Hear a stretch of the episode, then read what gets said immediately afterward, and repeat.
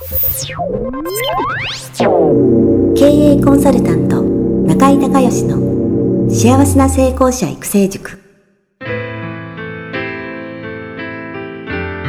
この番組では18歳で起業し6社の社長を歴任した実業家出身の経営コンサルタントであり自ら経営塾を主催する中井孝義がこれまでに1200人以上の経営者の方々の経営相談人生相談に答えてきた。脳科学心理学とマーケティングを活用した独自のノウハウでビジネスと人生のバランスの取れた幸せな成功の実現をお手伝いします。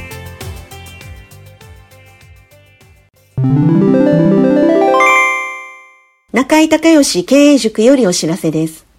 全国から約1400名の経営者起業家が集う中井隆義経営塾第19期生の募集が始まりました。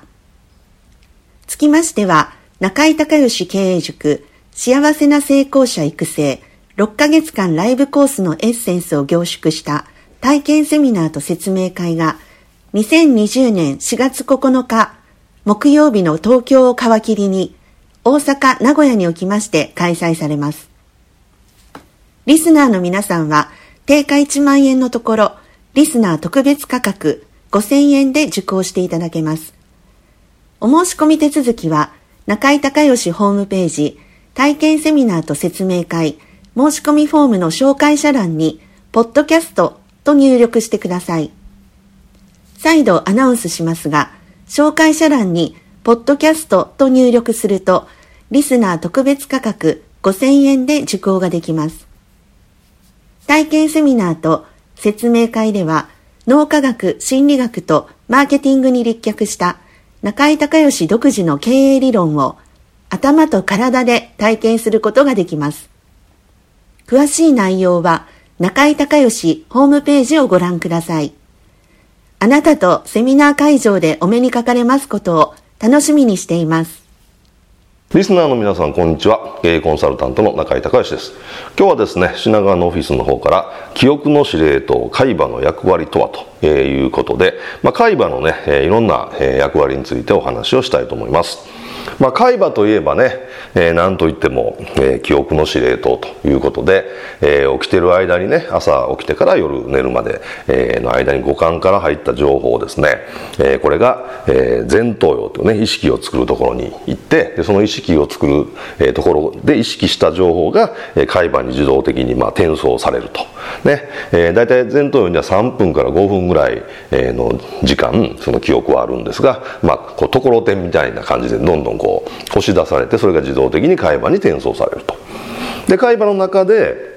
夜寝てる間、夢を見てる時間ですね。夢を見てるっていうのは、海馬の中で、その前頭葉から、起きてる間に転送された情報を全部、整理をして、再度再生してですね、これはいる、これはいらない、これはいる、これはいらないという分別作業をしてるわけですよね。そして海馬がこれは、え記憶として残すべきだっていうふうに判断したものだけが側頭葉ってところにまた転送されて、えそれが長期記憶って形になって、まあ、記憶として残ると。で長期記憶は一度作られると消えることはないんですけど、それがね、今度また思い出されるっていうね、えー、思い出す、なんか、昔のことを思い出したら、それはまたね、側頭葉から前頭葉って意識を作ってるところにデータが転送されるんで、で、そうすると、また、その前頭葉から海馬にその再生された昔の記憶がまた送られてくるんで、そこでその今の感覚でその記憶がまた上書きされて、ね、えー、また海馬に転送されて、で、それがまた側頭葉に転送されてということで、えー、長期記憶はその消えないんですけど、思い出すたんびに上書きされるというね、こういうまあ特徴があります。で、記憶っていうのは、まずその獲得ね、一番初めのステップ獲得って言って、まあ、海馬がこれを記憶として残すっていうね、えー、ことをするわけですが、その時にそもそも記憶っていうのは自分の将来のために必要かどうかっていうことで海馬は、えー、判断してるんですよね。なので、えまずその獲得。で、次に保持ですよね。これが今度その、え側頭葉っていう、まあ、パソコンでいうとハードディスクのメモリみたいなところに転送されるわけで、そこでちゃんと、ちゃんとした綺麗な状態で、えー、保持をされると。で、今度再生されるね、思い出すっていう時にまた、先ほど言ったみたいに前頭葉の方にそのデータが、えー、転送されてるということで、その記憶が確認できるということで、獲得、保持、再生っていうのが3つのステップがあるんですよね。で、えっと、この初めの、えー、獲得ができないその障害が、海馬障害ね。映画メメントっていうのがあるんですけど、マニアックな方は見ていただいたら面白いと思うんですが、これ海馬障害の映画でね、海馬が障害を起こして、え記憶ができなくなったら人間ってどうなんのっていう ミステリーなんですけど、興味ある人は見てください。だから保持ができないのが、えー、と認知症ですよね。それから再生ができないのが記憶喪失ということになるわけなんですけれども、まあそういうふうにえ記憶が回ってるわけですよね。それで海馬は、え先ほど言いましたが、その、この記憶は、このデータは、えー将来自分の将来に向けて、えー、すごく大事だっていう判断したものだけを、まあ、記憶するわけなんですが基準が2つあってねで1つは何回も何回も何回も決まった間に、えー、まあ平均的に7回って言われてるんですが、え、同じ情報が入ってくると。同じデータ情報が入ってくるということはこれは必要に違いないということで海馬がこれを記憶しようっていうふうに、えー、判断するというのは一つ。だから 1,、えーとね、1ヶ月に7回っていうのがね一番、えー、いいって言われてるんですがだからあのー例えば受験勉強するとかそれから期末テストとか中間テストの勉強するときに何回も何回も何回もこう覚えたでしょ？1回で覚えられないでしょ？だそういうことなんですよね。だから海馬に同じデータが何回も何回も何回も短期間の間に入ってくると海馬があこれは覚えないといけないんだっていうことで、まあ、覚えるっていうね記憶に残すっていう判断するわけです。でもう一つは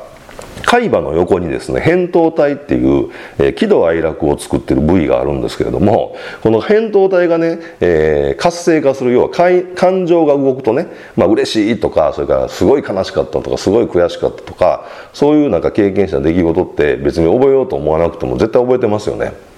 だから感情が大きく動いた出来事っていうのは感情が動くイコール扁桃体が活性化してプルプル震えるんですねプルプルと。でそうするとそのプルプル震えた振動が海馬に伝わって海馬の中のその時のデータが増幅されてこれは覚えないといけないんだっていうふうに海馬が判断して、えー、覚えるというね記憶するっていう。まあこういうふうなね、えー、仕組みになってます。ですからあのなんかそういうね、えーまあ、勉強する時にね、えー1ヶ月の間に7回っていうふうに決めて同じデータを入れたりそれからその覚える時になんかイメージしたりワクワクしたりね、えー、感情が動くようなな、えー、イメージをして、えー、覚えると覚えやすかったりっていうふうなことが、えー、あります。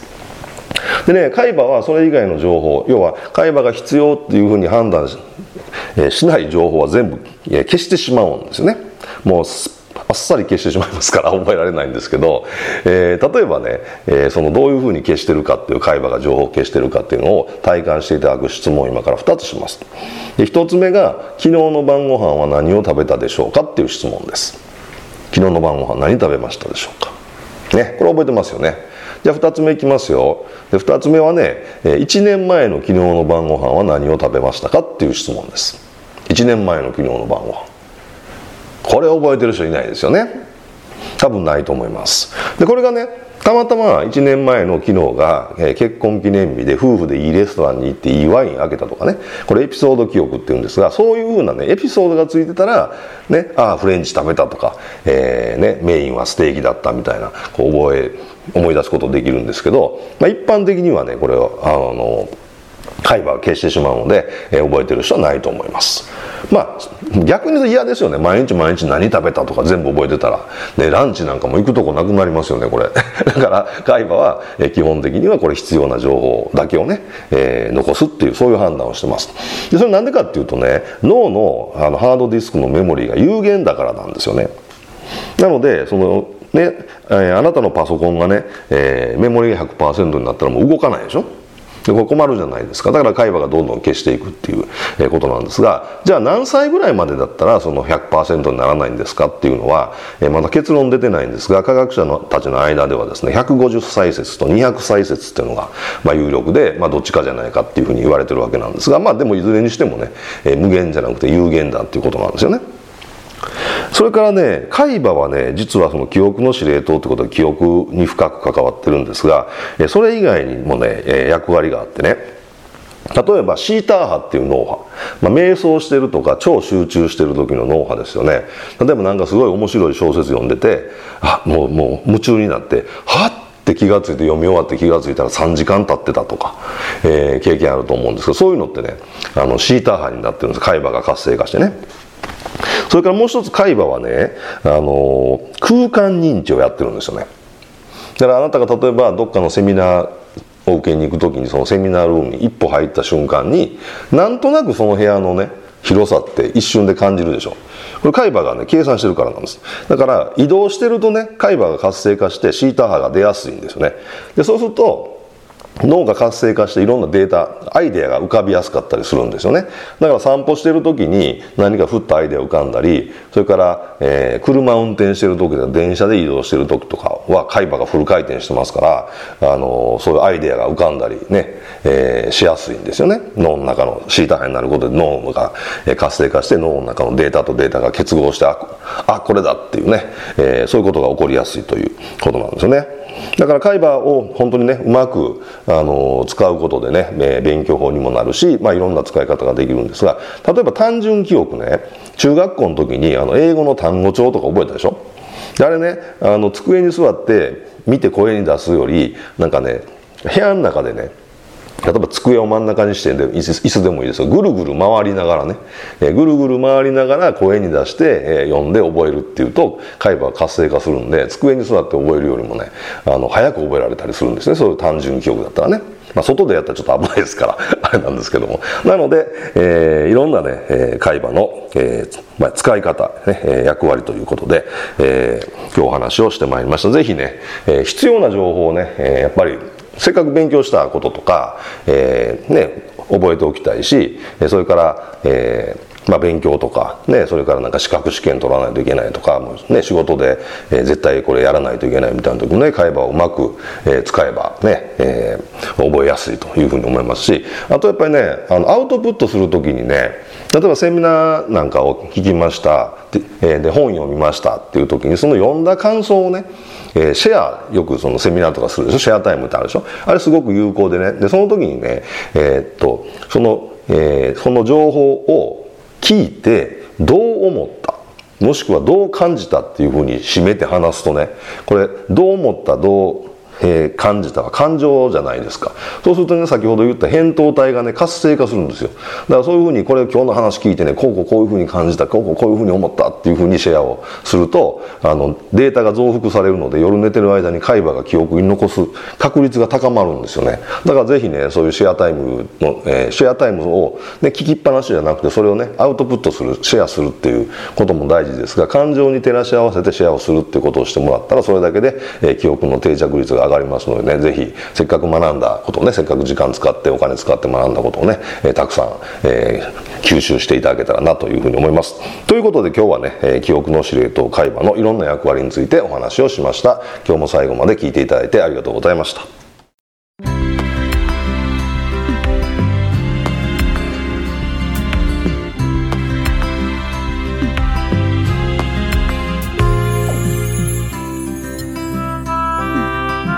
今回の番組はいかがだったでしょうか？あなた自身のビジネスと人生のバランスの取れた幸せな成功のための気づきがあれば幸いです。なお、番組ではリスナーの皆様からの質問をホームページの受付フォームから募集しています。また、全国各地から900名以上の経営者が通う中井隆義経営塾幸せな成功者育成6ヶ月間ライブコースに関する情報はホームページをご覧ください。では、またお耳にかかりましょう。